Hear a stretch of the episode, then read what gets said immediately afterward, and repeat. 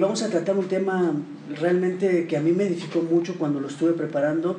Espero que, que también a ustedes eh, seguimos con nuestra serie Un gran Salvador para grandes pecadores. Entonces vamos a, a leer, dice la escritura en Éxodo 14, 14, versículo 1 al 14, es donde se encuentra nuestro texto, y dice la escritura de la siguiente manera. Habló Jehová a Moisés diciendo, di a los hijos de Israel que den la vuelta y acampen delante de Pijajirot, entre Migdod y el mar hacia Balsefón. Delante de él acamparéis junto al mar, porque Faraón dirá a los hijos de Israel, encerrados están en la tierra, el desierto los ha encerrado, y endureceré el corazón de Faraón para que lo siga, y seré glorificado en Faraón y en todo su ejército, y sabrán los egipcios que yo soy Jehová, y ellos lo hicieron así. Y fue dado aviso al rey de Egipto que el pueblo huía, y el corazón de Faraón y de sus siervos se volvió contra el pueblo, y dijeron, ¿cómo, es, ¿cómo hemos hecho esto de haber dejado ir a Israel para que no nos sirva? Y unció su carro y tomó consigo su pueblo, y tomó 600 carros escogidos, y todos los carros de Egipto, y los capitanes sobre ellos. Y endureció Jehová el corazón, fíjate, y endureció Jehová el corazón de Faraón, rey de Egipto, y él siguió a los hijos de Israel, pero los hijos de Israel habían salido con mano poderosa, siguiendo los pueblos egipcios con toda la caballería y carros de Faraón, su gente de a caballo y todo su ejército, los alcanzaron acampados junto al mar, al lado de Pijajirot, delante de Baal-Zephón. Y cuando Faraón se hubo acercado, los hijos de Israel alzaron sus ojos, y aquí que los egipcios venían tras ellos, por lo que los hijos de Israel temieron en gran manera y clamaron a Jehová y dijeron a Moisés, ¿no había sepulcros en Egipto que nos has sacado para que muramos en el desierto? ¿Por qué has hecho así con nosotros que nos has sacado de Egipto? No es, no es esto lo que hablamos en Egipto diciendo, déjanos servir a los, a los egipcios, porque mejor nos fuera servir a los egipcios que morir nosotros en el desierto, todos juntos.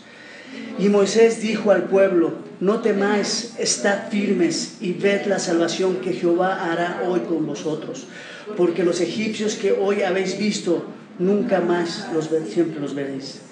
Jehová peleará por vosotros y vosotros estaréis tranquilos. Vamos a orar. Padre, queremos pedirte, Dios, que nos muestres tu misericordia, tu grande amor que siempre has tenido para con tu pueblo, que aún tienes para con nosotros.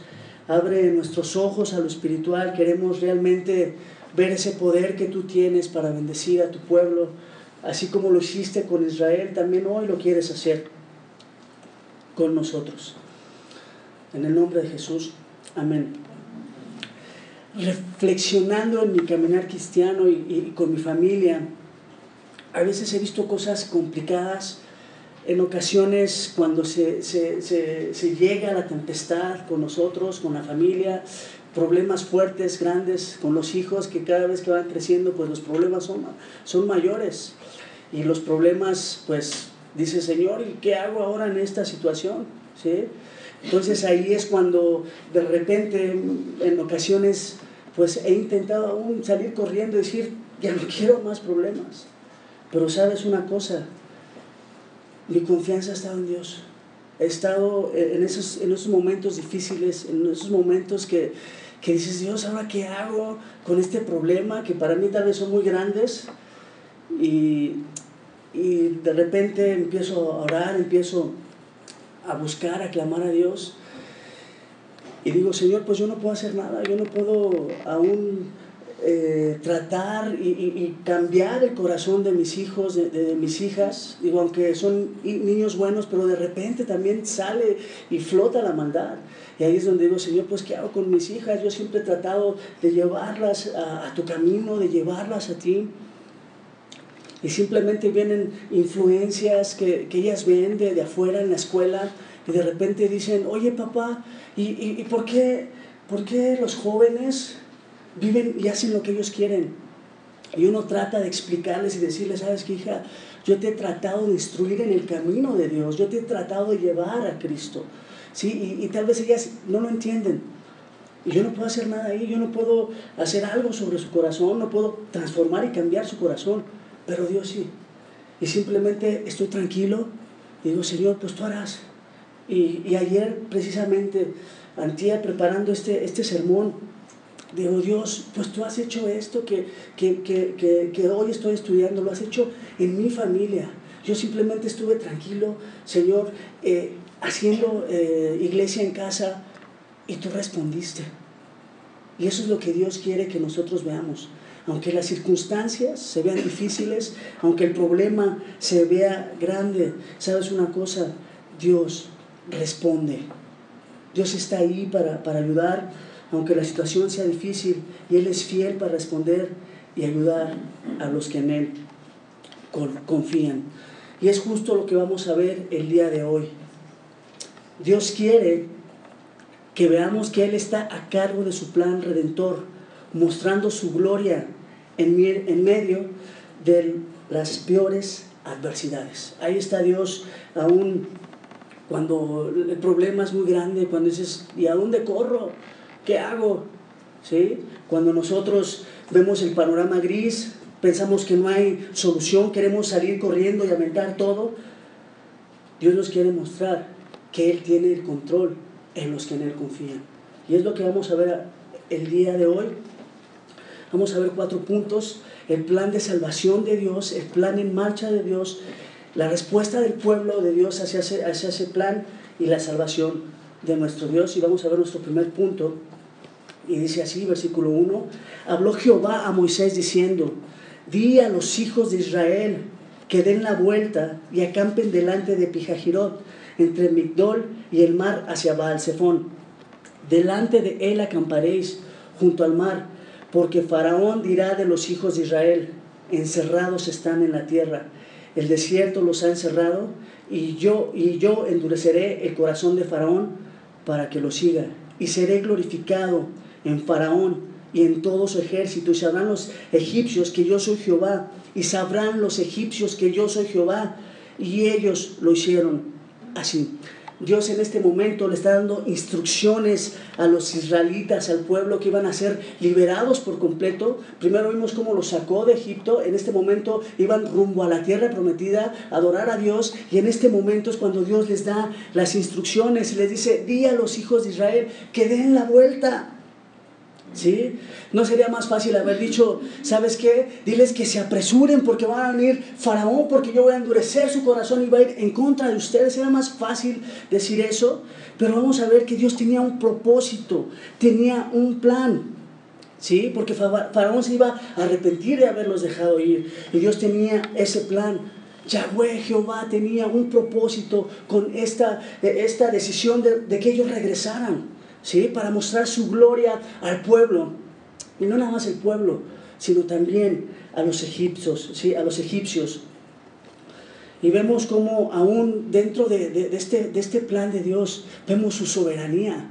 Porque dice a Faraón, voy a endurecer el corazón de Faraón. Vemos la soberanía de Dios. Sí, que él utiliza vasos de honra y vasos de deshonra. En este caso, a Faraón le tocó eh, ver el poder de Dios sobre él.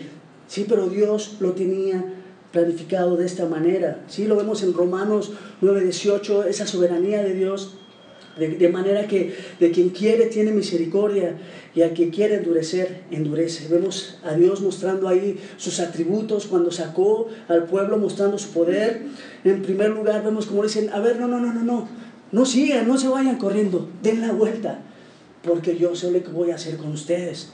Y Dios también les dice, fíjense que ustedes van a estar encerrados en la tierra. Ahí van a tener el desierto por un lado y, el mar por el otro lado. Pero yo voy a hacer algo, yo tengo un propósito con eso. Y tres, también vemos pues cómo endurece el corazón de Faraón para que lo siga y no, no los deje ir. Pero ¿cuál es el propósito de todo esto? Dice el texto, y seré glorificado en Faraón y todo su ejército. Y sabrán los ejércitos que yo soy Jehová. Y sabrán los egipcios, perdón, que yo soy Jehová. Ese era el propósito de Dios, porque era fácil decir, ¿saben qué?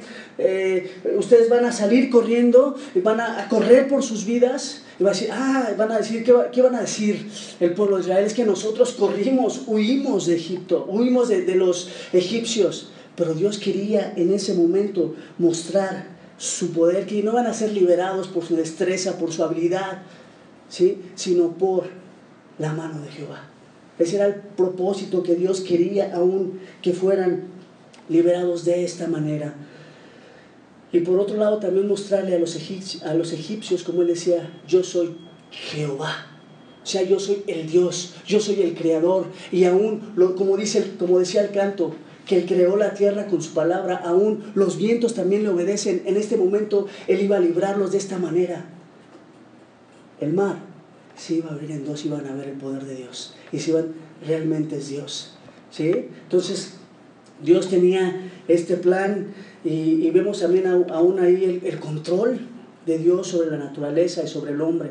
Ajá. Y vamos a ver nuestro punto número dos, que es el plan en marcha. Y dice el versículo 5, y fue dado aviso al rey de Egipto que el pueblo huía y el corazón de Faraón y de sus siervos se volvió contra el pueblo y dijeron, ¿cómo hemos hecho esto de haber dejado ir a Israel para que nos sirva?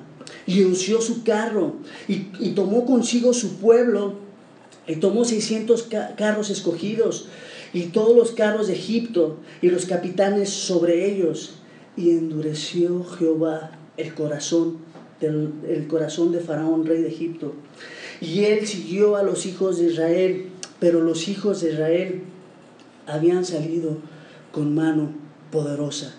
Siguiendo los pueblos egipcios con toda la caballería y carros de Faraón, su gente de a caballo y todo su ejército, los alcanzaron acampados, acampados junto al mar, al lado de Pijajirot, delante de Baal Cuando, dieron aviso a Faraón, dijo, no, ¿Cómo voy a dejar ir a estos mis esclavos que me están sirviendo? ¿Cómo voy a dejar de ir a Israel? Fueron tras ellos, pusieron sus carros, tomaron de lo mejor del ejército de Faraón, todo, de hecho dice, todos los carros de Egipto, los capitanes, fueron bien preparados, o sea, iba todo el ejército en contra, en contra a, traer otra vez a Israel. Y dejaron... Eh, Faraón no estaba jugando, él iba con todo, él quería que regresaran, no los iba a dejar ir por ninguna manera. Pero dice algo bien importante. A Dios no le importaba esto, él sabía lo que iba a hacer. Y por eso dice que los había sacado con mano poderosa. Y es lo que vamos a ver, cómo Dios los sacó con mano poderosa. Y en ese momento Dios los iba a librar y ellos iban a ver ese poder de Dios. ¿Sí? Aunque Faraón y su ejército hubiesen tenido preparación militar, eh, lo importante aquí es que la mano de Dios estaba con los israelitas. ¿Sí? Ellos habían visto el poder, la mano poderosa con que los sacó. Ellos habían visto las plagas que se dieron en Egipto. Ellos habían visto cómo fueron preservados los primogénitos de los israelitas. ¿Sí? Vimos cómo, cómo, Dios con mano poderosa, con, con milagros los preservó a los israelitas. Es importante que nosotros podamos ver esto. ¿Sí? Pero fíjense, les dieron alcance, dice, los alcanzaron acampados junto al mar, al lado de Pijajirot, delante de Baalsefón. ¿Sí? Ellos creían que estaban atrapados. Por un lado tenían al ejército de Faraón y por otro lado tenían el mar rojo. ¿Sí? y les dieron alcance. Pero aquí podemos ver algo bien importante. Quiero que pongas atención en esto. Dice, habló Jehová a Moisés diciendo, di a los hijos de Israel que den vuelta y acampen delante de Pijajirot. Dios tenía ahí el plan. ¿Sí? Dios, como les dije en un principio, no les dijo, ¿saben qué? Vayan corriendo, huyan, porque Faraón viene con todo su poder, viene con todo su ejército, viene con todos sus carros, sus capitanes, y nos van a destruir. Imagínate a los, a los, a los israelitas ahí, no tenían ninguna preparación bélica. Ellos no estaban militarmente preparados y en ese momento Faraón seguro con su ejército de que los iban a apabullar. Imagínate en ese momento cómo estaban de repente voltean los israelitas y tienen a Faraón de un lado con todo el poder bélico, voltean y ¿qué fue lo que tuvieron? tuvieron un gran, un gran temor, ¿sí? Pero algo bien importante, ¿sí? Aunque ellos vinieran con todo el poder, la mano de Jehová, la mano de Dios, estaba con los israelitas. Dios iba a cumplir su plan de salvación con ellos, aún a pesar de las circunstancias adversas, aún a pesar de que Faraón fue con todo su poder, aún a pesar de que, de que ellos no tuviesen preparación militar, Dios tenía el propósito de salvarlos y ver su gloria, glorificarse en medio de esta situación. Aquí es donde nosotros vemos que Dios quiere que nosotros veamos, que nosotros valoremos que Él está encargado de su plan redentor en medio de las peores circunstancias adversas. Y el propósito de Dios que era que Él iba a ser glorificado con Faraón y su buena voluntad para con el pueblo de rescatarlos y de sacarlos. ¿sí? Este era el propósito que Dios tenía tanto con los egipcios como con los israelitas, de glorificarse y que los, que los israelitas dijeran, Dios nos sacó de Egipto con mano fuerte.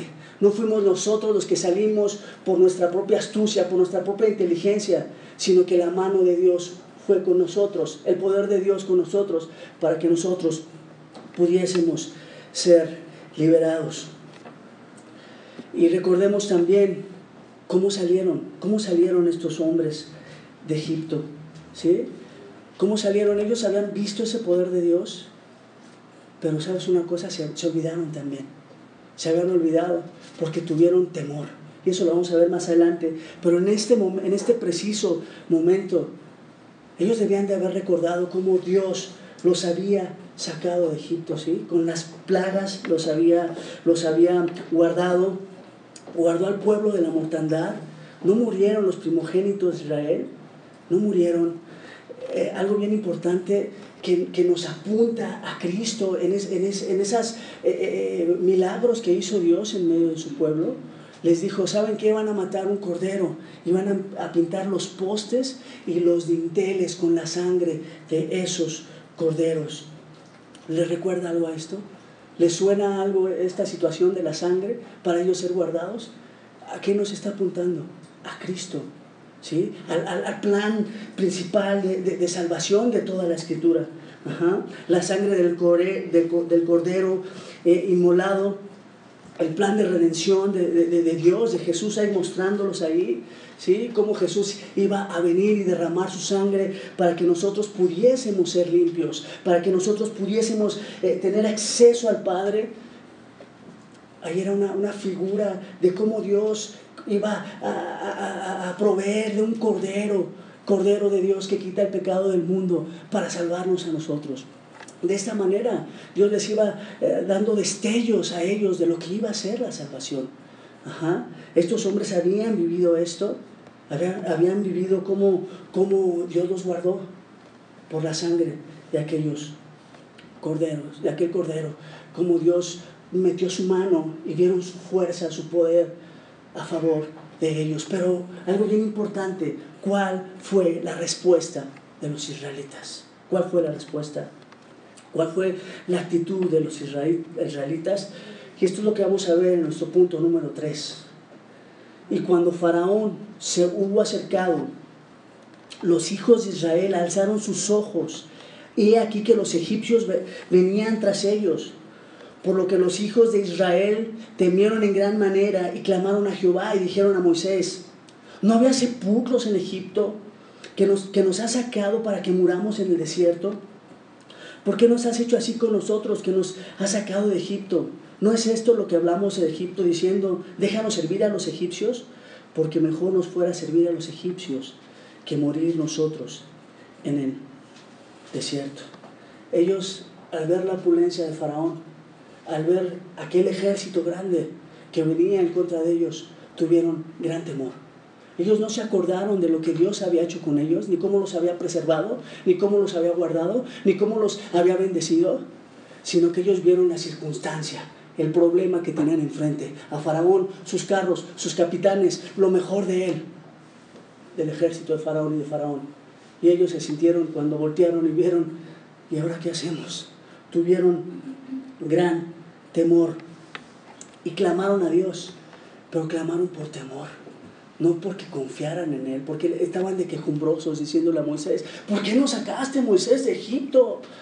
¿Por qué nos traes aquí para que muramos? ¿No estábamos mejor allá y había sepulcros? Sea, estaban aún de mal agradecidos, primero con Dios y aún con este Moisés que los había sacado por, mano, por la mano de Dios. Había, había quejumbre, había desconfianza en Dios que los había sacado con una mano fuerte. La verdad que si nosotros hubiésemos visto uno de esos milagros y, ver cómo morían los animales, cómo saltaban las ranas, las moscas y todas esas plagas, y, hubiésemos dicho, como dijeron, como dijeron los magos de, Faraón, cuando ya no pudieron imitar eso, esa, esa magia, que, esos, esos milagros que hacía Moisés, por, por Dios por medio de Moisés, lo, que dijeron ellos fueron, dedo de Dios es este. O sea, esto es poder de Dios. Eso es lo que nosotros, si hubiéramos visto tanto, tantas maravillas que Dios hizo en medio de ellos, cómo los guardó, cómo los preservó, pero ellos tuvieron un tremendo desprecio, los israelitas tuvieron un tremendo desprecio de esa libertad al preferir la esclavitud, ¿sí? al, presentarse la, la dificultad. Ellos mostraron una gran desconfianza cuando vieron a Faraón atrás de ellos. No habían, no, no, se habían, no habían recordado que Dios le había dicho, Moisés, Moisés, dile al pueblo que yo voy a endurecer el corazón de Faraón. Y no se vayan para allá, sino que regresen, porque yo voy a ser glorificado. Ellos no, no valoraron la palabra. A ellos no les importó en ese momento la palabra. ¿sí? Ellos nada más confiaban en lo que veían, lo que tenían, enfrente una, falta de gratitud, falta de confianza, al ver las maravillas, las plagas de Dios, pues no se acordaron de ello. Y lo que más me sorprende es lo que, lo que Dios les había dicho, ya se los había dicho, yo te voy a sacar, yo voy a endurecer y Faraón va, va a ir tras de ti y yo me voy a glorificar en él. No valoraron la palabra de Dios. ¿sí? Tal vez, tal vez nosotros digamos, ay, Qué bárbaros los israelitas. Qué bárbaros, ¿cómo no creyeron? Wow, si tenían a Moisés ahí y él les estaba hablando, les estaba diciendo lo que iba a pasar. Ajá. Pero sabes una cosa, ellos no valoraron, se les olvidó lo que, lo que Moisés les había dicho por parte de Dios. Y, también esto me, me venía y decía, muchas veces nosotros también hacemos lo mismo. ¿Y cómo? Tal vez decimos, ay, si viniera un profeta tan grande como Moisés y nos hablara de parte de Dios, wow, nosotros también obedeceríamos, nosotros también haríamos las cosas este, maravillosas y seguir a Dios y guardar su palabra y no seríamos como los israelitas. Pero sabes una cosa, tenemos la palabra profética más segura por medio de la cual Dios nos habla y muchas veces no valoramos la palabra de Dios. Muchas veces no valoramos lo que Dios nos quiere mostrar a través de su palabra. Cuando nos habla a través de la exposición de su palabra en este lugar, a través de, Josué, del pastor Josué, que les expone la palabra de una manera, wow, sorprendente. Y estamos igual que los israelitas. Nos olvidamos, no valoramos, no le damos el valor adecuado, como esa perla de gran precio que nos guarda, que nos hace crecer, que nos da paz, tranquilidad. Y lo dejamos a un lado y caminamos con nuestra propia prudencia. Y cuando viene el problema, ¿qué hacemos? ¿y ahora qué hago? ¿Y ahora qué hago? Oye, ¿qué no oíste? Que, que, que Dios dice su palabra, yo voy a estar con vosotros todos los días hasta el fin del mundo. ¡Wow! Eso es lo que nosotros hoy en día debemos de valorar, de guardar su palabra, no olvidarnos para que en medio de la adversidad, Señor, Señor, tu palabra dice, sí, hago el problema, pero, pero yo sé que tú me vas a guardar, como te comentaba en un principio con mi familia. Ayer haciendo una iglesia en casa, yo decía, wow, Señor, yo no hice nada. Yo simplemente me mantuve tranquilo y vi, tu, y vi tu respuesta en mi familia. Veo el corazón de mi hija siendo transformado por ti, Señor. Yo simplemente me mantuve quieto perseverando en ti. Y, Dios me bendecía en grande manera con este texto, con, esta, con, esta, con este pasaje. Y es lo que Dios quiere que nosotros veamos el día de hoy. Como creyentes muchas veces tenemos desconfianza, así como los israelitas. Y también lo vemos en las escrituras. Vemos a Tomás cuando le decían, es que el Señor resucitó, es que el Maestro resucitó, y él no creía. Y él, decía, pues hasta no ver, no creer, ¿no? Y cuando se le aparece Dios y le dice, Tomás, mira, mete tu dedo aquí. ¡Wow! Hasta ese momento creyó Tomás. Necesitamos nosotros tener confianza en Dios. Vamos a ver un texto que se encuentra en Mateo 14, también la incredulidad de los creyentes. Mateo 14, 28, dice, entonces le respondió Pedro, fíjate Pedro, el apóstol, ¿sí? Y dijo, Señor, si eres tú, manda que yo vaya a ti sobre las aguas. Y él dijo, ven. Y descendió Pedro de la barca, anda, y, descendiendo Pedro de la barca, andaba sobre las aguas para ir a Jesús.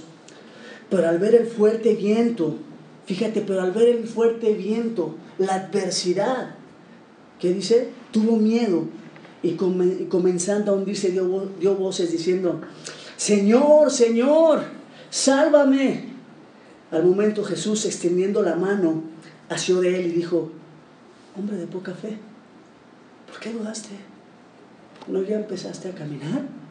pero viste la adversidad, viste el problema y tuviste miedo.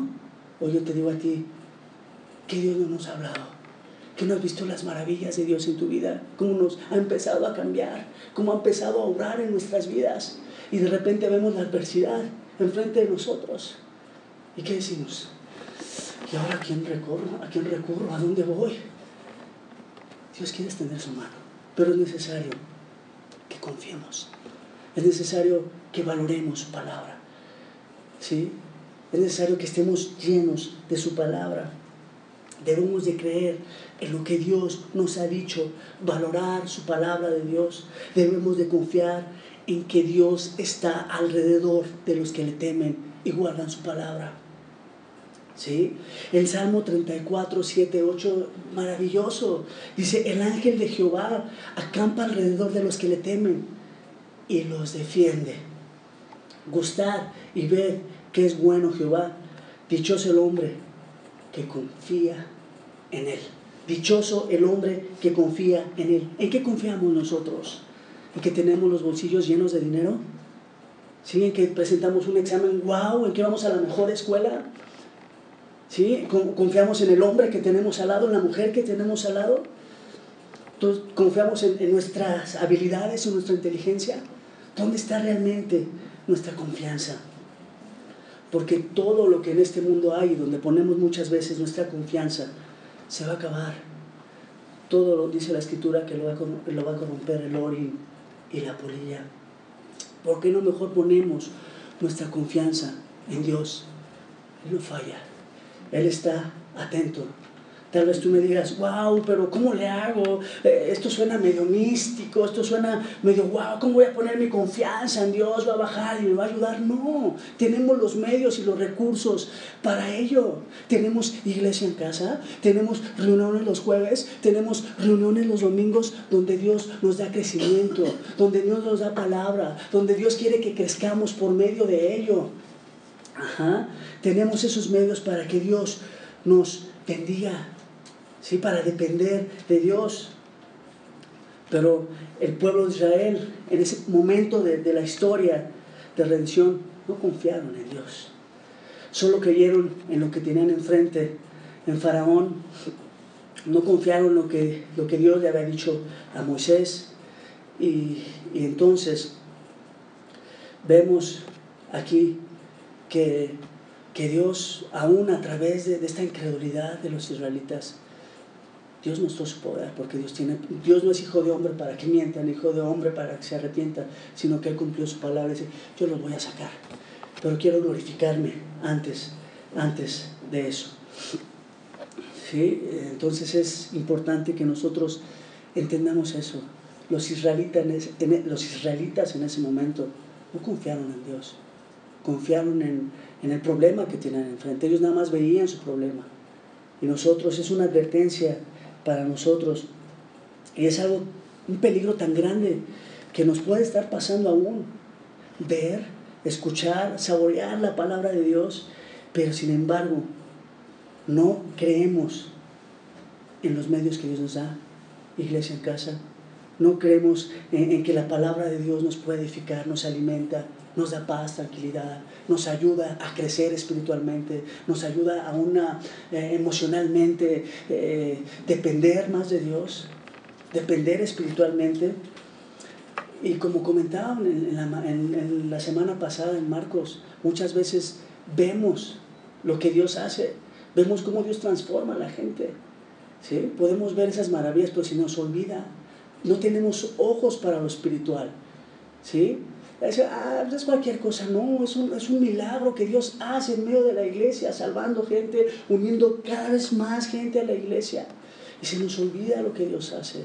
Nos, nos olvidamos y, que estamos como ciegos espirituales aún. Vamos a pedirle a Dios que pueda abrir los ojos, ¿sí? No como los israelitas que solamente creían lo que tenían enfrente, sino confiar en el poder de Dios para transformar nuestras vidas, para que nosotros podamos creer por medio de su palabra. Ellos no creyeron, pero fíjate, vamos a ver nuestro punto número 4. La salvación es de nuestro Dios. Dice el versículo 13. Y Moisés dijo al pueblo, no temáis, estad firmes y ved la salvación que Jehová hará hoy con vosotros. Porque los egipcios que hoy habéis visto, nunca más para siempre los veréis. Jehová peleará por vosotros y vosotros estaréis tranquilos. Fíjate lo que le dice, ustedes están tranquilos, simplemente confía en lo que Moisés ya te había dicho, lo que Dios le había dicho a Moisés para que tú lo guardaras, para que tú supieras lo que iba a pasar. Dice, está tranquilos y ved la salvación de Jehová. O sea, decía, no depende de ti, no depende de tus fuerzas, no depende de que tú vayas a atacar a Faraón con piedras y palos y él venga con, con el armamento bélico más poderoso en ese momento. No, no dependía de eso, sino dependía de la confianza en Dios. Simplemente les dijo, estar firmes y ver la salvación que Jehová hará. Necesitamos entender que la salvación es de Dios, que si Dios ya nos tiene aquí es porque Él tiene un propósito de salvarnos, de llevarnos a pastos verdes, que Él sea nuestro pastor, Jehová es mi pastor y nada me faltará. Está tranquilo, pero simplemente te digo, valorando la palabra de Dios, no como Israel, ¿sí? no como este pueblo que, que negó en este momento, no valoró la palabra de Dios. Nosotros debemos de valorar lo que Dios está poniendo delante de nosotros para que nos dé crecimiento, para que podamos discernir lo espiritual, abrir los ojos a lo espiritual y decir, sí Señor, eso que, dijo el pastor, que Él iba a estar con nosotros, que Él iba a, a revelarnos quién iba a ser, a revelarnos el reino. Yo lo quiero vivir ese reino aquí en la tierra. Dios lo quiere hacer, pero es necesario que nosotros Confiemos, estar firmes en Cristo, en su palabra, en lo que Dios nos ha mostrado, en lo que Dios ha ido transformando en nuestras vidas para que pueda orar. Es importante que nosotros podamos ver esto. Él quiere, así como se glorificó con los israelitas, más adelante de este texto vemos cómo abrió el mar y pasó el pueblo de Israel en seco. Y se glorificó Dios en, los egipcios con Faraón. Faraón fue destruido. Dios quiere también glorificarse en tu vida. ¿Cuál es tu problema? ¿Cuál es tu angustia? ¿Cuál es tu aflicción? Dios puede ayudar. Dios puede transformar. Dios quiere hacerlo. Pero realmente nosotros estamos dispuestos a amar su palabra, a, querer ver esa, ese crecimiento espiritual en nuestras vidas o simplemente estamos ciegos espirituales vemos, pero en realidad no podemos ver la gloria de Dios. Vemos, como decían en la mañana, como árboles borrosos, pero no, no podemos ver las maravillas que Dios hace, que Dios está haciendo. ¿Sí? Y eso es lo que quiero que nosotros nos quede claro, que Dios quiere que veamos que Él está a cargo de su plan de redención, de su plan de salvación, mostrando su gloria en medio de las peores adversidades. ¿sí? Dios ya te salvó. Y dices, wow, Señor, ahora tengo problemas en casa, tengo problemas con mi hijo, tengo problemas con mi esposo, tengo problemas en la escuela. Señor, oye, confía, mira, Dios va a hacer, Él hará. Encomienda a Jehová tus caminos y Él va a hacer, Él va a actuar.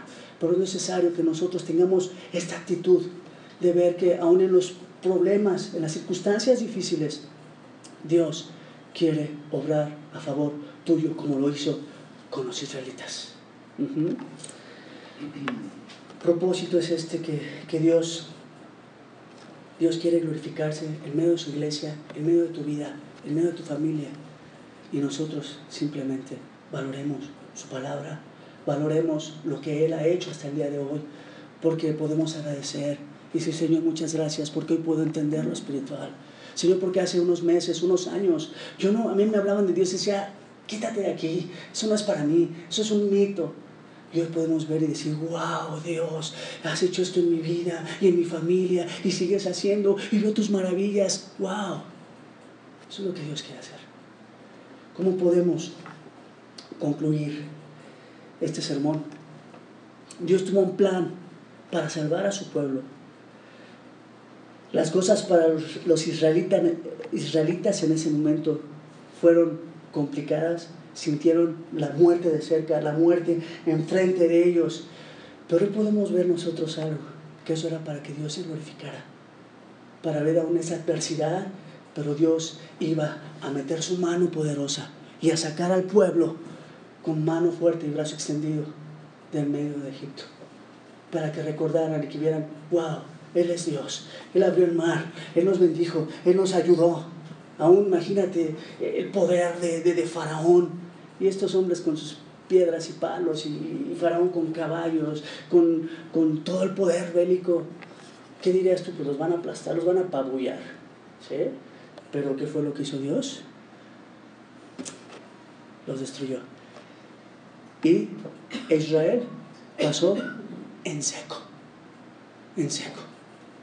Y, este, y esto le sirvió a Israel por refrán y para que lo dijeran a sus hijos y recordaran cómo Dios los había sacado con mano fuerte y brazo extendido de Israel, de, Egipto, aún en medio de las, de las, circunstancias adversas, aún en medio de los problemas grandes, aún en medio de, de, del poder de Faraón. Dios metió su mano. Y yo quiero decirte, Jehová peleará por vosotros y vosotros estéis tranquilos. Estéis tranquilos. Eso es para nosotros. Isaías dice, en descanso y en reposo seréis salvos, y en quietud y en confianza, en confianza será vuestra fortaleza. Confiemos lo que Dios tiene preparado para nosotros. No es con nuestras fuerzas, no es con nuestra astucia, no es con espada ni con ejército, mas con su Santo Espíritu. Es con la fuerza de Yahweh, la fuerza de Jehová. Estando en Cristo, estando en su palabra, dejando que la palabra more en nuestras vidas, que nos moldee, confiar en que eh, aquel que empezó en nosotros la buena obra, la irá perfeccionando hasta la venida de Cristo. Por tanto, debemos de ser barro en manos del alfarero, en manos de Dios. Que aunque en ocasiones, hermano, te, te soy sincero, yo he querido salir corriendo pero cuando veo la mano de Dios y veo el amor que tiene para con mi familia, dijo, Señor no voló atrás. Aquí estoy. Y vemos la bendición, la bendición de Dios. Pero el corazón de mi hija, como eh, es transformado, digo, Señor, yo no hice nada. Fuiste tú. Simplemente yo me mantuve firme y esperando en ti. Y Él, y Él, Él obra. Amén. Debemos de ser barro en las manos del alfarero. Oremos.